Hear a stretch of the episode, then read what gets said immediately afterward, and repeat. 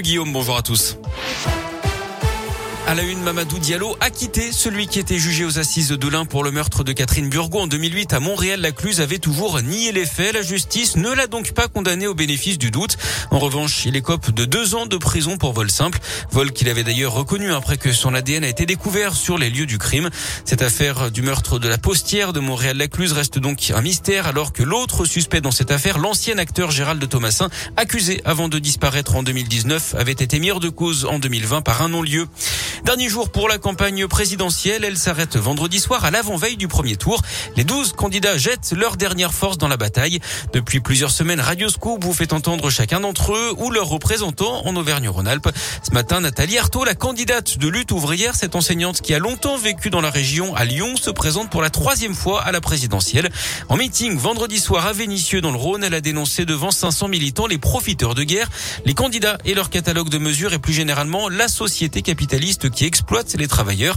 Elle a également adressé un message à ceux qui hésitent à aller voter. Nous sommes très nombreux à réaliser qu'on court à la catastrophe. Ce sont les inégalités, c'est euh, la difficulté pour vivre, c'est la crise climatique et c'est maintenant la guerre. Donc on est beaucoup à se dire mais où on va? Ben, Il faut être révolté par cette société parce que c'est le fruit d'une société qui est aveuglée où il n'y a que le fric qui compte en réalité. Le fric, leur guerre économique, leur rivalité. Donc il faut que cette colère et que cette révolte, eh bien, elles prennent le dessus. Le dessus sur euh, le dessus sur la résignation, parce qu'on est capable de faire autre chose de cette société. Et les travailleurs, vous savez, à chaque fois qu'ils se sont levés, à chaque fois qu'ils se sont battus pour leurs intérêts, ils ont fait progresser toute la société. Nathalie Arthaud était en meeting vendredi soir à Lyon, donc devant 500 militants le 7 avril. Euh, jeudi, donc, c'est Valérie Pécresse hein, qui sera en meeting à Lyon. Ce sera le dernier avant le premier tour.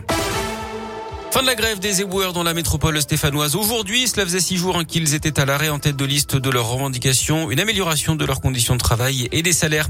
Les suites de l'affaire qui secoue la commune de Tizy-les-Bourgs entre le Rhône et la Loire. Hier au conseil municipal, le maire Martin Sauton a reconnu avoir participé à des soirées alcoolisées avec des jeunes, des mineurs d'un foyer pour enfants de Saint-Jean-la-Bussière.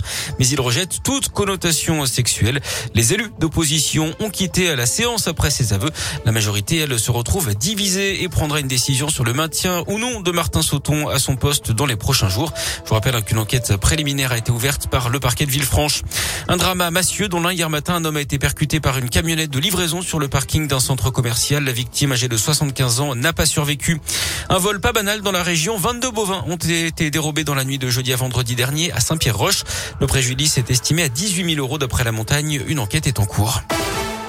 Et puis on termine par du sport avec du foot et les quarts de finale aller de la Ligue des Champions de foot. Deux matchs au programme ce soir. Manchester City, Atlético Madrid et Benfica face à Liverpool.